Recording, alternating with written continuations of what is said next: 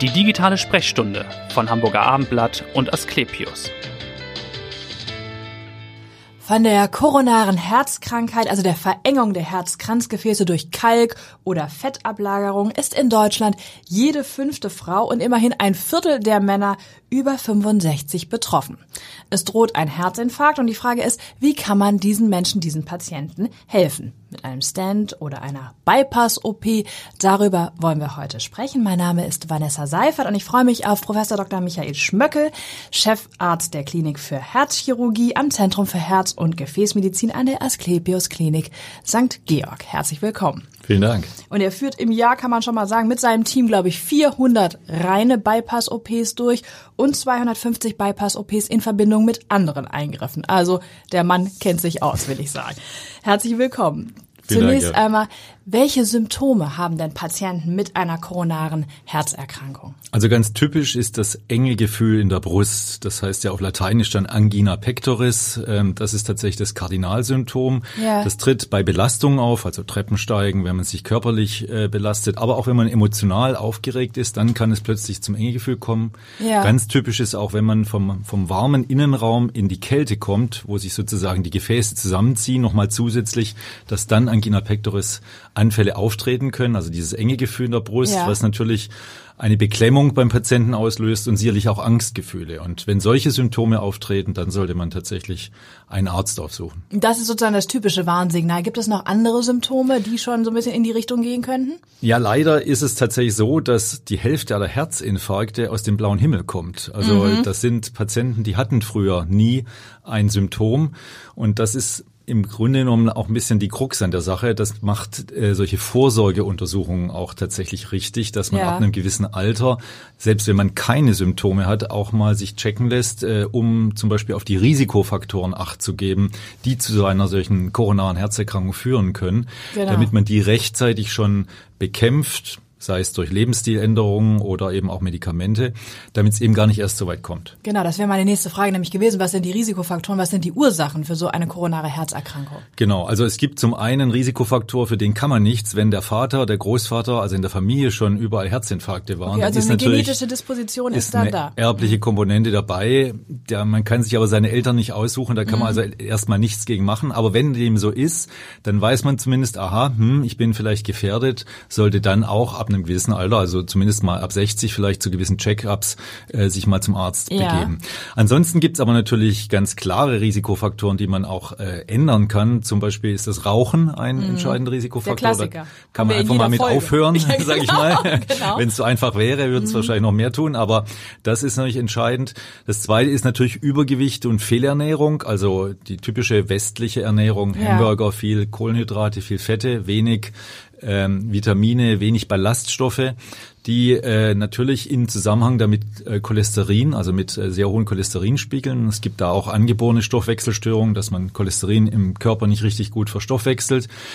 Das kann zu entsprechenden Arteriosklerose-Veränderungen der Gefäße führen. Das heißt Gefäßverengungen, Verkalkungen, die letztlich dann beim Gefäßverschluss auch zum Herzinfarkt führen können. Genau, das heißt, es ist eher eine Erkrankung des Alters, habe ich ja schon gesagt, und das bietet sich an, weil es natürlich über Jahre dann dauert, bis das Fett sich abgelagert hat, oder? Das ist richtig. Das entsteht nicht von jetzt auf nachher, Mhm. sondern über viele, viele Jahre.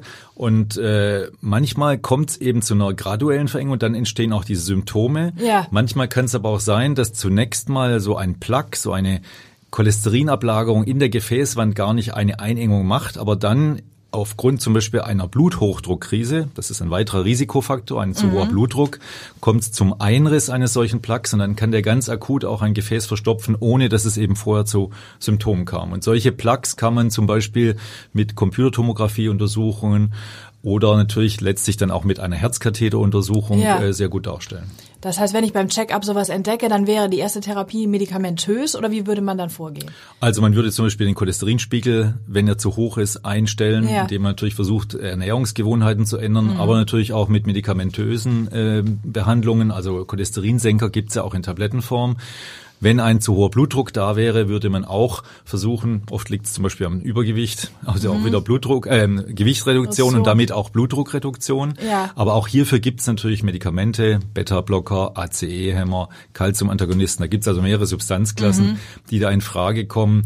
Um eben den Blutdruck in diesem Normbereich zu halten. Und die internationalen Gesellschaften haben sogar die Grenzwerte, die ab denen der Blutdruck heutzutage als zu hoch gilt, ah. heruntergesetzt, ja. dass man eigentlich schon unter 140 schon haben sollte, um äh, eben da präventiv wirksam zu sein. Genau. Wenn es jetzt nur aber schon fortgeschritten ist und es ist schon stark verengt, welche Therapiemöglichkeiten gibt es dann? Das ist ja so ein bisschen unser Thema Stand oder Richtig, Bypass. genau. Und das sind genau die zwei Hauptmöglichkeiten, die es dann gibt. Äh, der Stand ist die Gefäßstütze, die der Kardiologe, also der internistische Facharzt, der sich auf Herzkrankheiten spezialisiert ja. hat, äh, normalerweise im Rahmen einer Herzkatheteruntersuchung dann einsetzt. Das heißt, das Konzept ist, dass man eine Verengung durch Aufdehnen, zunächst mal mit einem Ballon und dann durch Offenhalten mit einer Gefäßstütze, das ist Aus also Metall, in der Regel ein Metallgeflecht, wie so ein, so ein kleiner Maschendrahtzaun, den man da in die Wand drückt. Ja. Und der hält dann das Gefäß offen. Und ähm, das ist natürlich der kleinstmögliche Eingriff. Da kann genau. man über die Armarterie, beziehungsweise hier an der, am Handgelenk, die Arteria radialis oder über die Leiste, mhm. kann man solche Gefäßstützen in dieses Herzkranzgefäß einbringen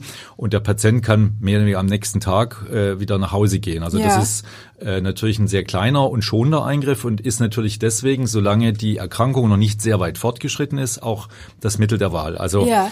Der Mensch hat drei große Äste der Herzkranzarterien. Er hat letztlich nur zwei Herzkranzarterien, aber die bilden dann nachher drei große Äste. Und wir wissen, wenn alle drei betroffen sind, mhm. dann ist tatsächlich das mit dem Stent nicht mehr die erste Wahl. Okay. Da kommt es, da man ja dann mehrere und zum Teil sehr viele Stents benötigt, kommt mhm. es sehr oft zu Rezidiven, dass also trotz des Stents das Gefäß also wieder, wieder zugeht. Geht wieder zu. Genau, geht wieder zu. Und dann kommt es natürlich auch gehäufter zu Infarkten und die können natürlich immer gleich lebensbedrohlich sein. Mhm. Nicht unbedingt dadurch, dass zu viel Herzmuskelgewebe untergeht, aber durch die Herzrhythmusstörung, das Kammerflimmern, der Herzstillstand, der natürlich, wenn er unbeobachtet irgendwo passiert, unmittelbar zum Tode führen kann mhm. und deswegen natürlich eine große Bedrohung ist. Ja. Und da kommt jetzt mein Metier ins ja. Spiel, nämlich die Bypass-Operation. Das heißt, das Konzept, was wir haben, ist nicht das Gefäß wieder aufdehnen, sondern eine Umleitung bauen. Ja, also ja. wie an der Autobahn, die haben einen Stau, die fahren raus, fahren über die Landstraße dran vorbei und hinter dem Stau wieder auf die Autobahn rein. Also genau. Also wir machen eine Umleitung. Ja. Glücklicherweise hat der liebe Gott uns schon die Ersatzteile mitgegeben. Das heißt, das die, gut, ja. die Umleitungsbahn, die verläuft äh, an der Brustwand innen. Da gibt es zwei Arterien, die inneren Brustwandarterien. Mhm. Die können wir uns im Rahmen dieser Operation abpräparieren. Die kommen okay aus der Armarterie, werden also bereits gespeist äh, aus einer Arterie, die eben äh, mit Sauerstoff aufgesättigtes Blut führt. Ja. Und die können wir dann hinter die Engstelle an das Herzkranzgefäß anflanschen, wenn man so will. Also mit einer ganz feinen Naht, die man ja. unter Lupenvergrößerung dann auch näht, mit dem Herzkranzgefäß verbinden, sodass das Blut dann wieder in das bedrohte Gebiet frei abfließen kann. Das ist also eine kleine Umleitung gebildet ist. Genau. Das ist also sehr schön erklärt. Aber das klingt trotzdem sehr komplex, obwohl Sie es super erklärt haben. Wie lange dauert denn so ein Eingriff dann? Ja, es, äh, so ein Eingriff dauert tatsächlich vier, manchmal sogar fünf Stunden, je mhm. nachdem, wie viele von diesen Umleitungen man macht. Wir haben in St. Georg und äh, insgesamt in Hamburg eigentlich das Konzept, dass äh, versucht wird, überwiegend mit solchen arteriellen Umleitungen das zu machen. Ja. Das hat den Grund, dass wenn man Venen vom Bein entnimmt und als Umleitung Das wäre die andere Alternative. Genau, das ja. ist die Alternative, die seit 1967, da ist dieser Eingriff zum ersten Mal überhaupt durchgeführt worden. Also es ist ein ganz altes Verfahren, über mhm. 50 Jahre alt. Ähm, bei diesen Venen, die man vom Bein früher genommen hat, hat man aber gesehen, dass die nicht so lange offen bleiben. Genau. Mhm. Also wenn man das sich nach zehn Jahren anschaut, dann sind von diesen Brustwandarterien noch ungefähr 95 Prozent offen. Oh, das also ist eine hohe Quote. Wirklich ja. eine super Langzeitwirkung. Ja. Und das ist eben auch der große Vorteil zum Stent. Und äh, bei den Venen ist aber so, dass nur noch ungefähr zwei Drittel offen sind. Also Manchmal das heißt, sogar man nur die wieder Hälfte. operieren dann, oder? Entweder wieder operieren oder dann wieder einen Stent in den Bypass machen. Also das ist natürlich dann äh, uferlos. Mhm. Und unser Konzept ist natürlich, wir wollen ein dauerhaften, einmal zwar invasiven, aber ja. dann für viele Jahre mit einem guten Ergebnis äh, verbundenen Eingriff durchführen. Und das ist eben dieses Konzept mit dem ja. komplett arteriellen, also dass man nur die Arterien äh, als Bypassgefäße hernimmt. Mit diesem mhm. Konzept kann man da eigentlich eine sehr nachhaltige Bypass-Operation äh, machen für den Patienten. Nochmal kurz zurück, also ja. viereinhalb Stunden dauert genau, ja. ähm, Es beinhaltet auch, dass man äh, in der Regel den Patienten an eine Maschine anschließt, die sogenannte Herz-Lungen Röntgenmaschine, mhm. die pumpt das Blut durch die Adern und versorgt es gleichzeitig mit Sauerstoff, so dass wir in der Zeit, wo wir diese Bypässe nähen, das Herz kurzfristig mal abklemmen können und mit einer Konservierungslösung durchspülen. Das yeah. ist wiederum das körpereigene Blut, was ein bisschen angereichert wird mit Kalium.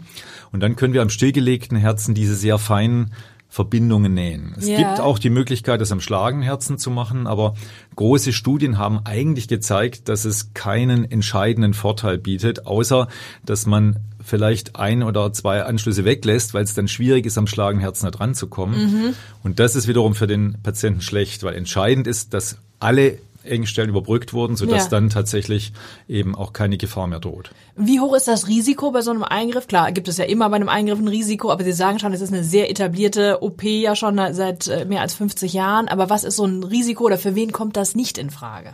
Genau, also die äh, Fachgesellschaften führen ja große Statistiken. Praktisch jede Bypass-Operation in Deutschland wird erfasst, ähm, sind ungefähr äh, 40.000 im Jahr. Mhm. Und das Risiko daran zu versterben liegt ungefähr bei ein bis zwei Prozent. Mhm. Ähm, das ist aber natürlich alles über alles. Da sind auch Notfälle dabei. Da ja. kommen ja auch Patienten mit Tatütata, mit einem akuten Herzinfarkt, die dann, weil ein Stent nicht mehr zu setzen ja. ist, dann akut operiert werden müssen.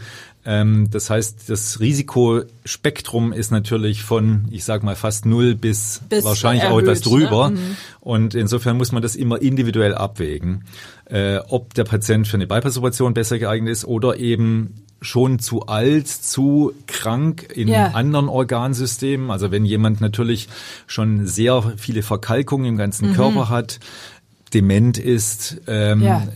bettlägerig, Pflegefall, dann ist man natürlich sicherlich immer eher geneigt zu sagen, den schonenderen äh, Eingriff den kleineren, schonenderen Eingriff zu mhm. machen. Umgekehrt der Diabetiker, das ist zum Beispiel eine Risikogruppe, von der wir wissen, dass sie besonders von der Bypass-Operation profitiert, ja, also der okay. zu hohe Blutzuckerspiegel hat. Mhm und der auch noch jung ist und der deswegen eine lange Prognose natürlich noch hat, für ja. den ist natürlich ein Eingriff, der ihm nach zehn Jahren noch zu 95 Prozent garantiert, dass die Bypässe auch noch offen sind, ja. der ist dann natürlich besser bedient. Und das ist natürlich die Zielgruppe, die überwiegend mit äh, Bypass-Operationen dann auch versorgt wird. Okay, und wie geht es für den Patienten weiter nach dem Eingriff, nach der Herz-OP?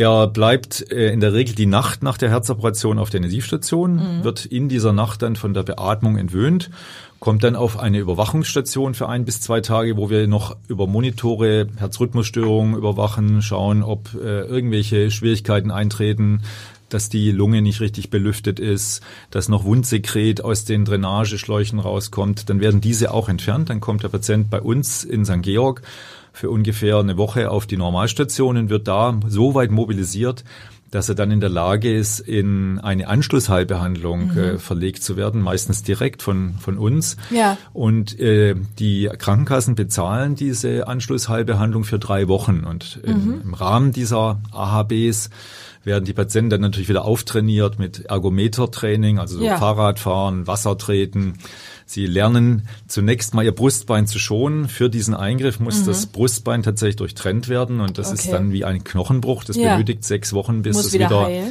wieder, wirklich belastungsstabil verheilt mhm. ist. Das heißt, sie dürfen jetzt nicht äh, ausladende Bewegungen mit den Armen machen. Sie sollten keine Bälle werfen. Sie sollten sich nicht aufstützen oder hochziehen. Ja. Das sind so Dinge, die in einer Anschlussheilbehandlung dem Patienten noch gezeigt werden und natürlich auch so ein bisschen Lebensstiländerung, weil sagen, also sie hatten ja irgendeinen Grund, warum mhm. sie diese Erkrankung bekommen haben und man versucht natürlich zum Beispiel Ernährung mit Kochkursen ähm, umzustellen, den Blutdruck gut einzustellen. Ja. Das ist ja auch ein längerfristiges Projekt. Also einfach den Patienten fit zu machen für die kommende Zeit, denn er soll ja hoffentlich noch sehr viele Jahre mit dieser Erkrankung gut leben ja. und dann ein Fortschreiten der Erkrankung soll genau. damit natürlich auch verhindert das werden. Das heißt, die Verengung ist natürlich nachhaltig behoben dann, wie Sie erklärt haben, aber es geht schon ein bisschen einher auch mit einem Lebensstilwandel. Ganz klar. Ja, ja, es ist letztlich davon abhängig. Also der Patient hat irgendwo auch ist ein bisschen aktiv, selber in der Hand, ja. äh, ob das jetzt ein langfristig gutes Ergebnis wird oder wenn natürlich weiter das Übergewicht äh, steigt, ja. wenn weiter das Cholesterin irgendwo durch die Decke geht,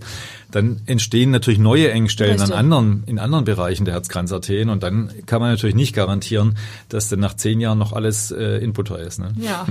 Vielen Dank schon mal und zu Ihnen persönlich. Warum sind Sie Arzt geworden und warum Herzchirurg?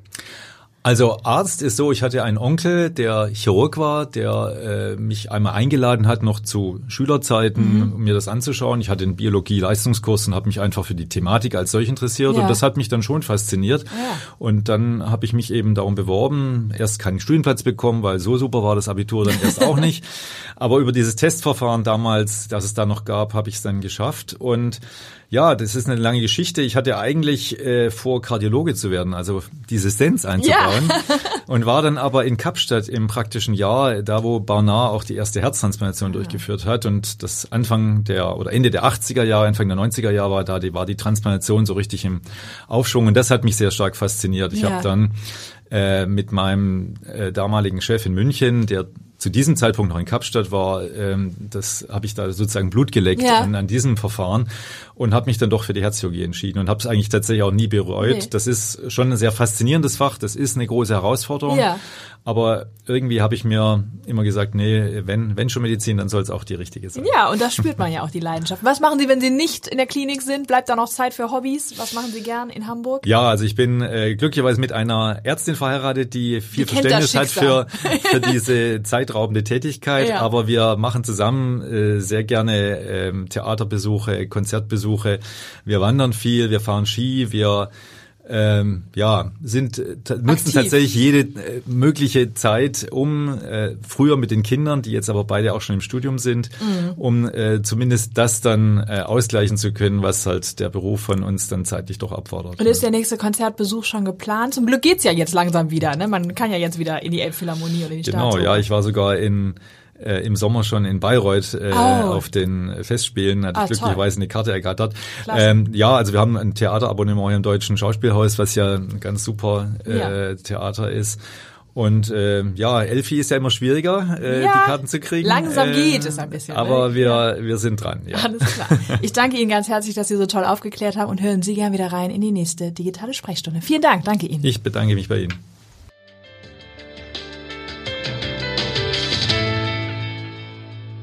Weitere Podcasts vom Hamburger Abendblatt finden Sie auf abendblatt.de slash podcast.